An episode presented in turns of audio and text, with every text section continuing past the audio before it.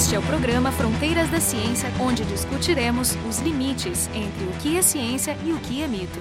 Envelhecer. Tema difícil e muito interessante. Mas se tudo der certo, nós humanos envelheceremos. Para conversar sobre esse assunto, o nosso convidado é o Hugo Aguilaniu, pesquisador do CNRS, na França, na École Normale de Lyon, e atualmente é diretor-presidente do Instituto Serra Pilheira.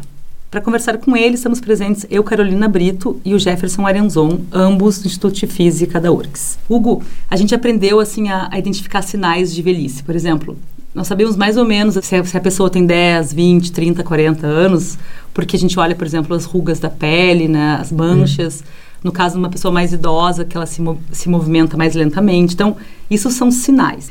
Mas, assim, do ponto de vista celular e metabólico, como é que a gente define envelhecimento? A primeira definição do envelhecimento ele vem de um matemático, uma pessoa que achou uma fórmula, né, um exponencial, na verdade, do aumento da chance de morrer a um tempo dado. Esse aumento na vida humana é exponencial. Então, a chance de você morrer com 15 anos de idade é muito pequena, com 60 começa a crescer muito rápido, com 80 então fica muito mais rápido. Mas isso para um biólogo não é o suficiente. A gente tem uma percepção, como você, você bem explicou, né, que é, é, é quase intuitiva. E isso na verdade reflete um desfuncionamento celular. Cada célula que nos compõe, ela vai fazer pequenos erros e ela vai fazer cada vez mais erros. Então isso você pode detectar, por exemplo, olhando a qualidade das moléculas, das biomoléculas, né? Proteína, por exemplo, mudam, se oxidam. É, o DNA também acumula mutações. Então, em geral, o envelhecimento biológico ele é considerado como um acúmulo de alterações moleculares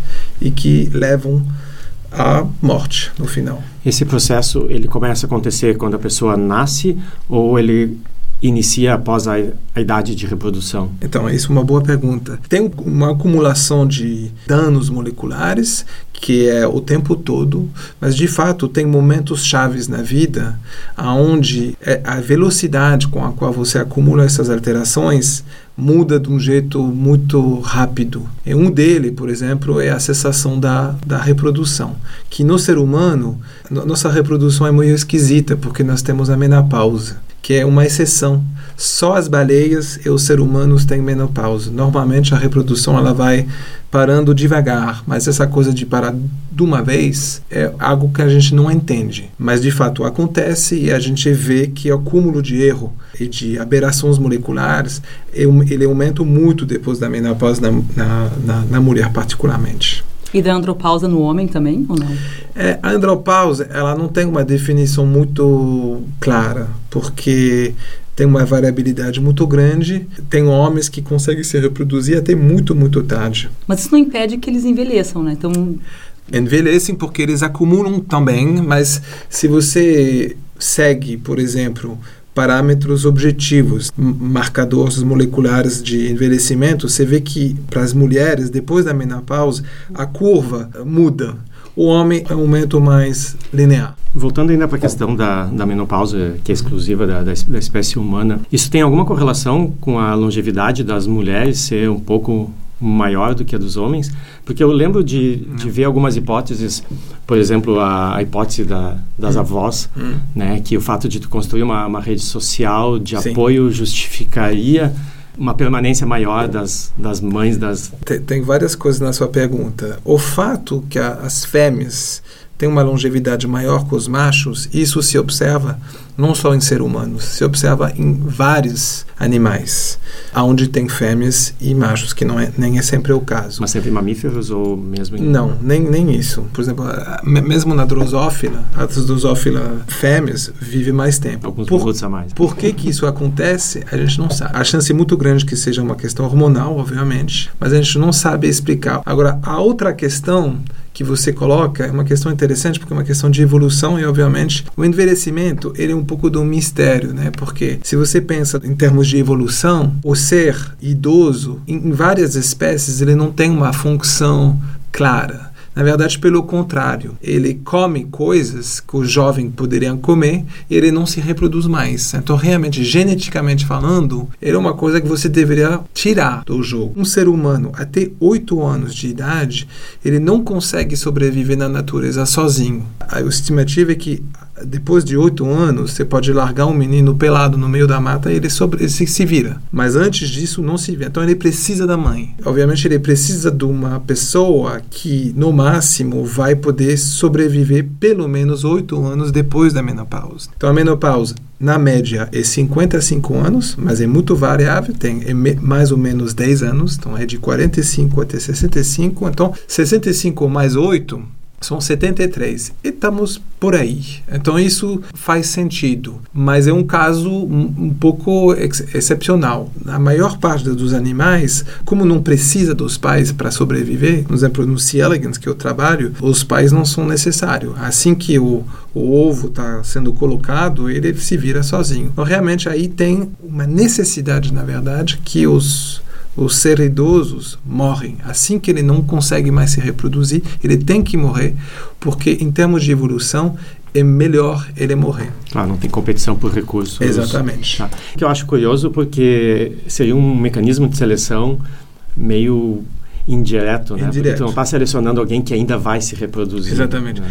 Isso existe de fato. Por exemplo, quando aconteceu os, os tsunami na, na Ásia, quem sempre sobrevive melhor são as famílias onde tem avós. Porque estatisticamente os avós já viram, já viveram esse, esse, esse tipo de evento e sabem o que fazer. Então tem uma seleção sim. Essas pessoas, o, o, o nenezinho que tem avózinho em casa, ele vai sobreviver melhor porque a avó vai pegar o menino e vai colocar ele em cima de, um, de uma árvore ou em cima uma da casa. de sabedoria, então, que seria ajudaria na seleção. Exatamente. É, seleção de grupo, né? É seleção de grupo. É. Então, esse tipo de seleção, ela existe no ser humano, mas ela é recente, porque a gente tem que lembrar que faz muito pouco tempo que as pessoas conseguem sobreviver 80 anos, 70 anos, um tempo importante. Então, na verdade, essa evolução, ela está acontecendo, mas eu não sei se a gente pode dizer que já dá para ver o efeito dessa seleção, porque para ver o efeito de uma seleção natural, você precisa de dezenas de gerações. Sim, eu agora a gente tem, eu acho que o ser humano vive, até o início do século, vivia, sei lá, na média 45 exatamente, anos, 50 anos. Exatamente. Eu queria eh, voltar um pouquinho nessa questão exatamente, mais precisamente sobre o envelhecimento, que é o fato de que alguns, alguns seres não, não envelhecem, né? Existem também algumas síndromes que provocam envelhecimento acelerado, né? Sim. Então, eu imagino que esse tipo de extremos Hum. ajudem a entender. Sim. Se sabe o que acontece com as hidras, o que acontece com as pessoas que têm uma síndrome, enfim, que acelera muito rapidamente? Sim, nós sabemos das duas coisas. Então, tem várias síndromes de envelhecimento acelerado. Na verdade, quase todos têm a ver com manutenção do DNA. A gente tem um- uma mecânica, né, que a gente acumula danos moleculares, mutações no DNA, e a gente repara. Só que tem um momento que a velocidade com a qual a gente muta é maior que a, a reparação. Esses pacientes são raros, raríssimos. Na verdade, são pacientes que não conseguem reparar bem. Então, eles acumulam com uma velocidade extremamente rápida e tem essa, esse fenótipo de envelhecimento acelerado. E eles morrem super cedo também. Eles né? morrem super cedo. Tem vários tipos. Tem um que realmente o nenê vai nascer quase velho. Tem outros onde ele vai crescer normalmente até 12, 13 anos de idade. De repente vai começar a envelhecer muito rapidamente. Então, essencialmente, esses pacientes eles sofrem de um defeito na capacidade de reparar o DNA. Agora, a hidra, na verdade, a hidra é mu- muito interessante, obviamente, porque realmente, de fato, ela não envelhece. A hidra é quase inteiramente constituída de células tronco. Então, ela tem uma capacidade de regeneração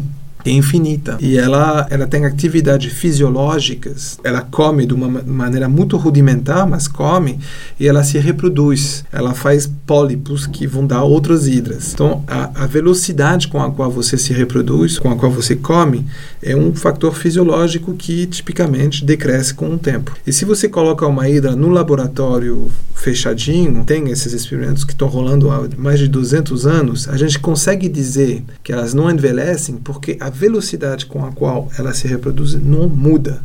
Não muda nunca.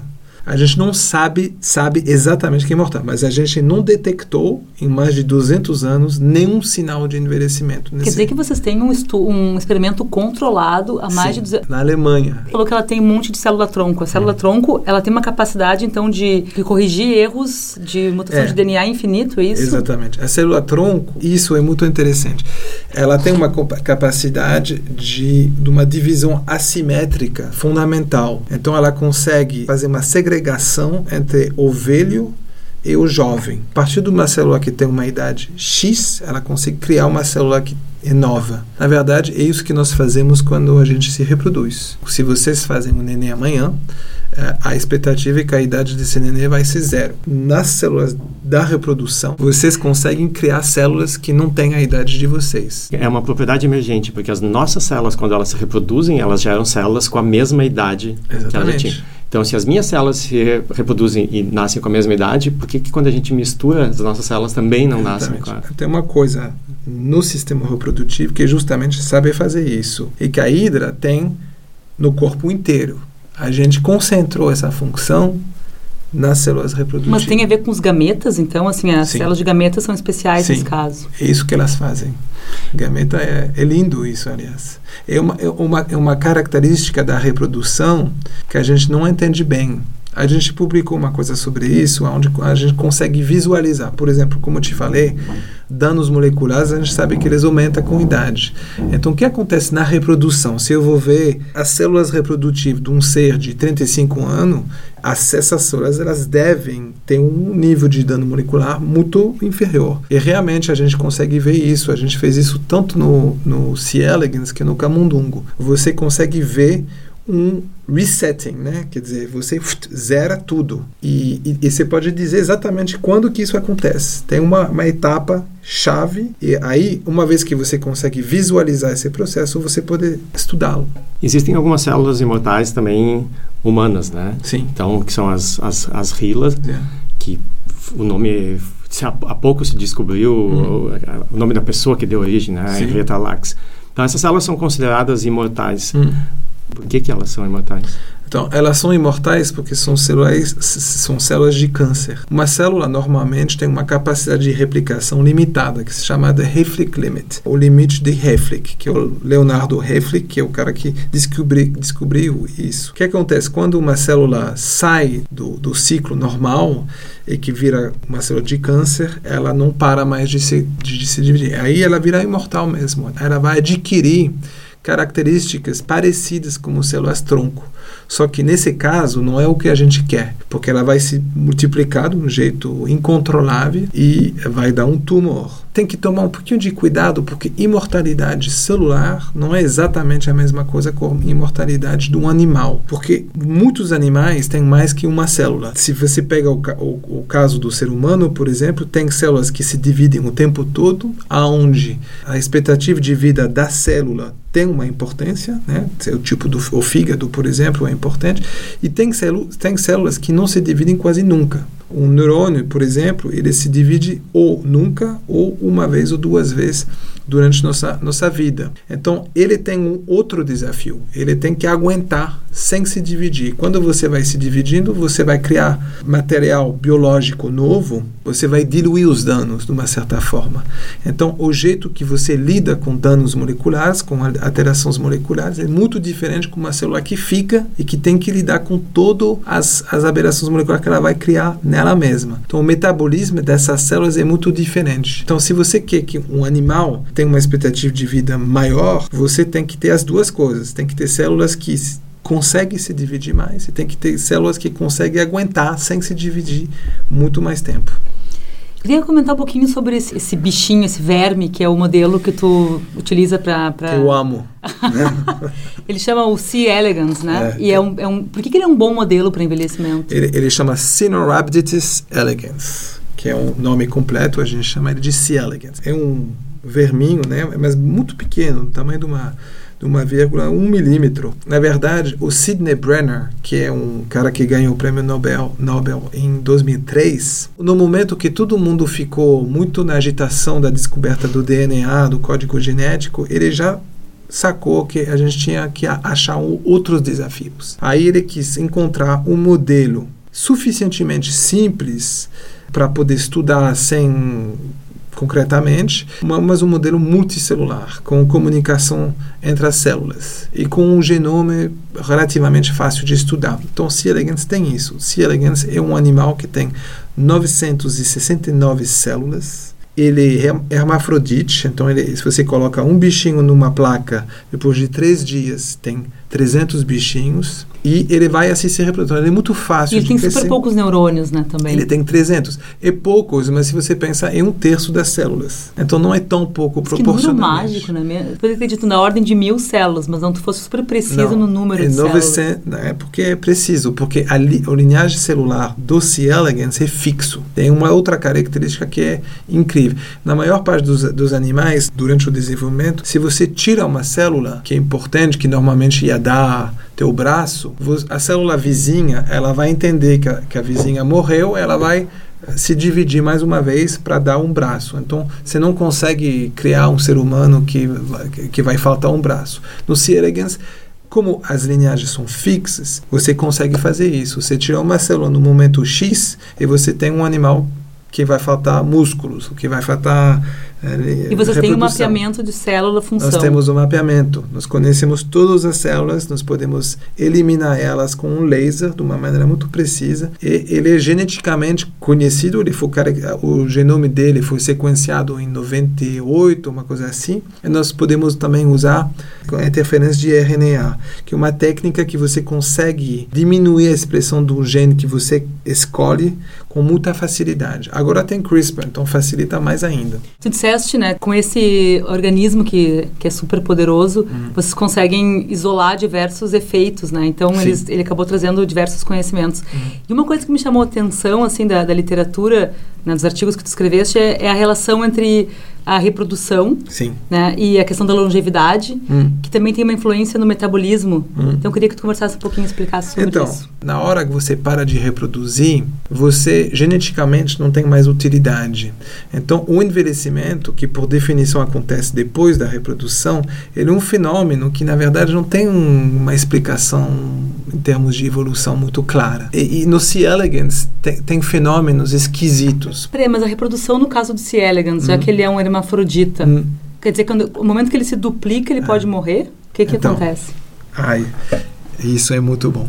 É só partenogênese que ele faz ou ele pode não, ter não. reprodução Não, não. Ele, também? ele, ele, na verdade, na- no, no, no desenvolvimento dele, ele primeiro produz os espermatozoides, que ele vai colocar numa, num saquinho, que a gente chama de espermateca, e depois eles, eles fa- fazer os ovos.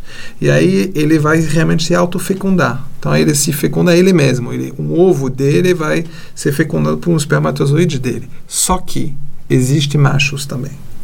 Então, a forma mais normal, 97% dos C. elegans são hermafrodite. Quando tem um estressezinho acontecendo, uma temperatura que some um pouco, de repente tem machos que aparecem. E os machos podem se reproduzir com os hermafrodites. Quando eles se reproduzem com hermafrodite, vai em vez de ter 300, vai ter 1.000, 1.200 animais. Ou seja, é muito mais eficiente Muito mais eficiente. E o que acontece? Na hora que tem uma reprodução hermafrodite macho, os animais se reproduzem e morrem imediatamente depois. Os dois. Aí eu pensei, como a, a, a necessidade absoluta é de se reproduzir, se eu consegue falar para um C. elegans ou fazer ele acreditar que ele ainda não se reproduziu, mas que ele pode ainda, existe a chance que ele vai poder viver mais tempo. E se eu faço o contrário, se eu conseguir dizer, ó, você já se reproduziu e fez, já você fez o máximo do que você podia fazer,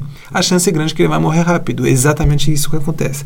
Então, esse caso que eu acabei de descrever, o macho que se mistura com, em termos genéticos, isso é muito mais rico, porque você vai misturar dois seres com genomas diferentes, vai ser muito mais diverso. E o número de pequenos C. elegans vai ser muito maior. E, de fato, quando isso acontecer, eles morrem rapidamente. Agora, quando você faz pequenas alterações, é aí que tem, é interessante é que, dependendo do jeito que você vai fazer o C. elegans estéreo, ou ele vai entender que ele é estéreo, mas ele não vai conseguir mais se reproduzir, aí ele vai morrer, ou ele vai entender que ele não consegue se reproduzir agora, mas ele tem, existe ainda a chance dele, dele fazer isso. Aí, se você faz isso, o bicho vai sobreviver muito tempo.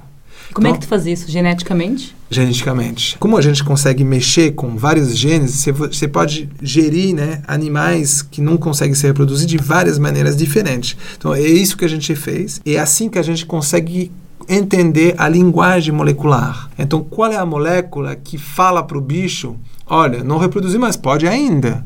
Então, o que acontece? Um animal que normalmente tem uma expectativa de vida de 15 dias, 19 dias, se você manda esse sinal para ele, ele consegue viver 300 dias. Então, não é pouco, é muito. Então, esse sinal da reprodução, ele é poderosíssimo. Quando você faz uma restrição calórica, por exemplo, que a gente sabe funciona. O que, que a gente vê?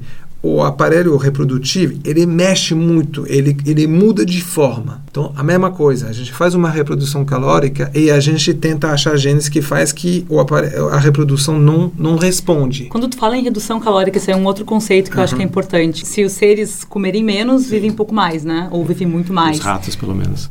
Então, tem, tem, tem, vários estudos, né? Mais que tem. ratos. Não, tem, tem, tem vários animais. Mas o que, que, é uma restrição calórica? Seria hum. X calorias ou é muito menos do que aquilo que, eu, do que aquele ser comeria normalmente? Então, se você conversa com muitas pessoas, elas vão te dizer uma restrição calórica é mais ou menos 60 a 70% da caloria que você, das calorias que você comeria se você tivesse acesso a uma, uma comida ilimitada. Sendo que você seria um animal, porque o, o homem tem essa peculiaridade que ele não consegue saber muito bem qual é o necessário. Um animal come sempre a, a, quantidade que ele precisa. O ser humano já tem... Tem gula, tem outras coisas. Exatamente. Né? Então, são, aí são outras considerações. Eu te responderia que, na verdade, o, a, a restrição calórica e a diminuição ou da quantidade ou da qualidade da comida que faz o linhagem germinal, que as células da reprodução respondam quando elas respondem, você, sua longevidade vai aumentar. Se um animal é capaz de comer aquilo que ele precisa, entre hum. aspas, para sobreviver, hum.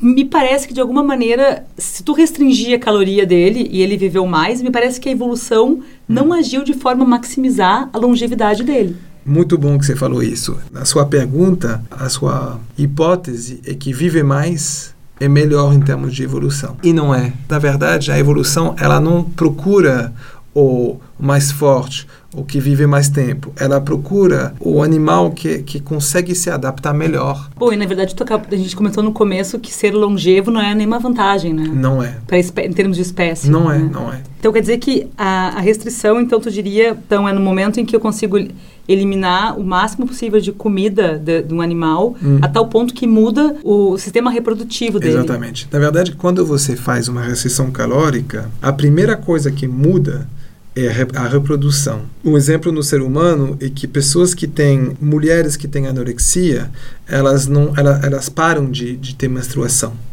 Isso é uma resposta fisiológica absolutamente natural. O corpo entende que as condições são muito ruins, não tem comida o suficiente. Então faz sentido de você cortar a reprodução. Você não vai dar luz para um, um, um nenê, um animal, um ser humano, se as condições não são boas o suficiente. Mas quando isso acontece, você sabe que ainda você consegue se, reprodu se reproduzir. Então você vai parar de se reproduzir, mas você também vai ter uma resposta metabólica que vai fazer que você vai ter uma reprodução, vai ter, você vai ter uma expectativa de vida maior. E você vai poder, na hora que você come de novo, você vai poder se reproduzir menos. Então, isso é uma estratégia que faz sentido em termos de evolução. Obviamente, isso não pode acontecer muito tempo, tem, tem seus limites, mas a resposta fisiológica é essa: menos comida, para de se reproduzir e vai resistir um pouco a esse estresse, vai, vai lançar uma resposta ao estresse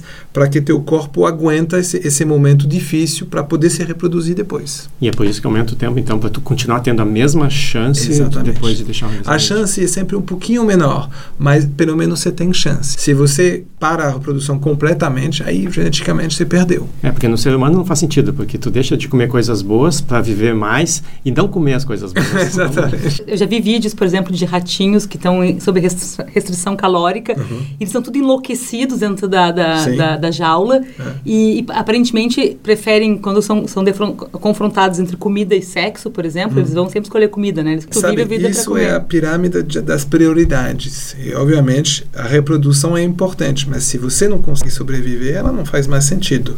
Então, nutrição vem primeiro reprodução vem logo depois. Qual é a relação do metabolismo da, da gordura com a longevidade? Isso é uma coisa que a gente ainda não entende muito, mas a gente vê uh, que na hora que você altera a reprodução, como eu falei, você pode alterar a longevidade. E você altera profundamente o metabolismo da, das gorduras também. Se você fala com uma mulher que acabou de entrar na menopausa, ela vai saber exatamente do que você está falando. É muito mais difícil você perder gordura. Não é você ir na ginástica três vezes por semana como você fazia antigamente. Tem que ser, tem que ser um esforço muito maior.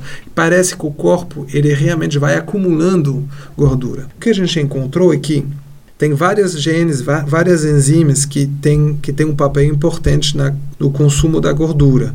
Ela chama lipase, porque ela consome lípidos. E uma delas, no C. elegans, que se chama LIP5, é quando ela, ela é ativa, ela tem um impacto direto sobre a resposta à restrição calórica. Mas uma delas vai ter um impacto mais importante sobre a longevidade. Como que isso acontece? A gente não sabe. A gente imagina que quando a LIP5 consome gordura, que são moléculas complexas, ela vai produzir sinais que vão ter um impacto metabólico sobre outros tecidos, porque qualquer resposta de longevidade tem que ter um impacto sistêmico, porque isso tem que ser todas as células. Então, isso é uma área um pouco. A gente sabe que as três coisas são ligadas, como que elas são ligadas ao nível molecular é o que a gente estuda. Mas existem estudos epidemiológicos que apontam, por exemplo, pessoas com, ah, com sobrepeso vivem menos, isso, ou pessoas ou animais, que é onde é mais fácil provavelmente fazer isso? É, no ser humano é assim. Pessoas que têm obesidade, obviamente, morrem mais cedo, mas as pessoas que têm um sobrepeso leve têm a melhor expectativa de vida. Isso, na verdade, faz sentido, porque você tem uma reserva na hora que você vai gastar seus músculos, com, quando você ficar velho, é, aí vai, vai, chegar um momento que é onde você vai precisar de gordura. Então, aí nesse momento, é, a gordura ela pode ter um impacto muito negativo se você acumula muito, mas na verdade ela é absolutamente necessária, porque ela, ela é a molécula que contém mais energia no teu corpo. Quando fala durar mais, é, a gente sabe que a distribuição de idades da da espécie humana, a cauda da distribuição, hum. ela está começando a ficar cada vez mais populada. Sim. Cada vez tem mais pessoas idosas. Sim. Mas parece ter um cutoff, parece ter um limite natural por hum. volta dos 125 anos, onde é muito difícil hum. passar. Existe alguma explicação, algum mecanismo para esse limite? Não. Quer dizer, a chance da gente virar imortal? A, a, a, chance da gente virar imortal, eu diria, é pequena, porque os únicos animais imortais que nós conhecemos são animais que só têm células tronco. Como falei, nossas células tronco, tronco mesmo são nossa, no, nossa reprodução. O resto são células somáticas. Então, o fato da gente poder correr, ler, fazer outras funções e pensar, né, que gasta bastante energia, isso é quase incompatível com a imortalidade. Mas passar da barreira essa do 125. Então, na verdade, nada diz que é, isso é um limite absoluto. A única coisa é que o ser humano que viveu mais tempo, até hoje, chegou a ter 122. Na verdade, foi uma exceção, porque a média hoje em dia da longevidade maximal é 116, 117. Pois é, mas é, pelo que eu entendi, do nosso, da nossa conversa, tem um hum. elemento essencial aí que seria aprender a, a, transformar esse mecanismo de correção de mutações, né? Sim. Se isso fosse super eficiente, Sim. nós chegaríamos a um indivíduo que não envelheceria. Sim. E onde é que estão as pesquisas nesse sentido aí? Tem muitas. É, e isso é um pouco na linha do, do transhumanismo. A ideia é se eu consigo se, uh, fixar as coisas muito rapidamente, eu vou imortalizar as células eu acho difícil porque as células somáticas, né, as células que têm uma outra função que não seja a função da reprodução, ela tem uma velocidade de divisão celular que, é, que pode ser quase nulo. Para você conseguir eliminar todas as aberrações moleculares sem divisão nenhuma, sem diluição, é muito difícil. Eu acho que a gente está muito longe disso. Então aí surge outras possibilidades. Você pode ter, por exemplo, essa coisa dos órgãos. Então você pode crescer um órgão teu num outro animal e na hora que teu fígado não funciona mais, coloca um novo fígado que teu, então você não vai ter problema de rejeição. O Japão acabou de aprovar uma legislação para justamente fazer isso. Mas é um pouco freaky, né? Vamos combinar que realmente é um Ou então transportar a nossa, a nossa memória, a nossa consciência né, para outros. Tem essa Então, tem essas ideias, mas isso é tudo um ciência, desejo da gente ser imortal, né? Exatamente. E na ciência não dá para dizer que isso é impossível, né? Pois é, é muito difícil você mostrar que uma coisa não existe. Tudo que eu posso dizer é que a chance disso acontecer rapidamente é realmente pequena. Os animais, as células que conseguem virar imortais, ou não é bom, porque são células de câncer, ou é muito longe da gente. Então hoje nós conversamos sobre envelhecimento com Hugo Aglaniu, que é pesquisador do CNRS na França, na École Normale de Lyon, e atualmente é diretor-presidente do Instituto Serra Pilheira. Então, para conversar com ele, estávamos presentes eu, Carolina Brito e Jefferson Arenzon, ambos do Instituto de Física da URGS. E depois da cortina, a gente conversa com o Hugo rapidamente sobre qual é o papel do financiamento público e privado para pesquisa e para divulgação científica. O programa Fronteiras da Ciência é um projeto do Instituto de Física da URGS.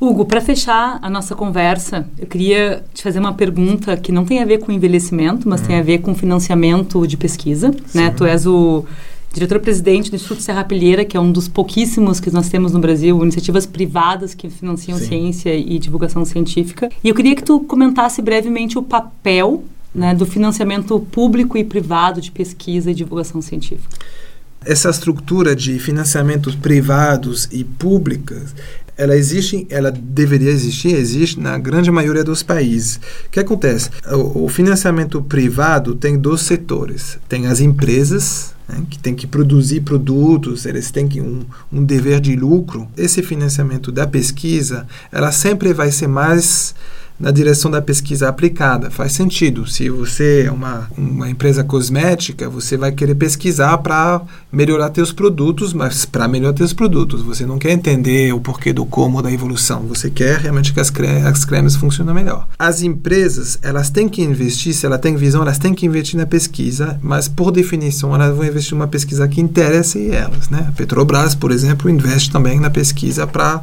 achar petróleo.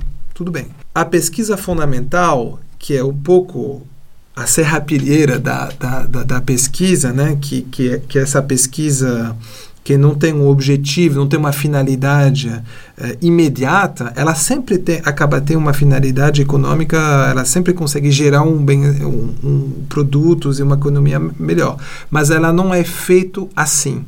Quando você vai estudar matemática, você não tem necessariamente a visão do que isso vai dar. E, de fato, a matemática que hoje tem aplicações, muitas vezes uma matemática que se, que se inventou há 250 anos. Então, isso é absolutamente fundamental que seja essencialmente um financiamento público que apoia isso. Porque, porque o, só o público, só o governo pode, pode ter esse tipo de investimento que não requer um retorno rápido. Então, o público não é o político. O político ele tem uma, uma expectativa de vida, para voltar nesse tema, curta. Mas a vida pública, o governo não ele tem que ter uma visão a longo prazo.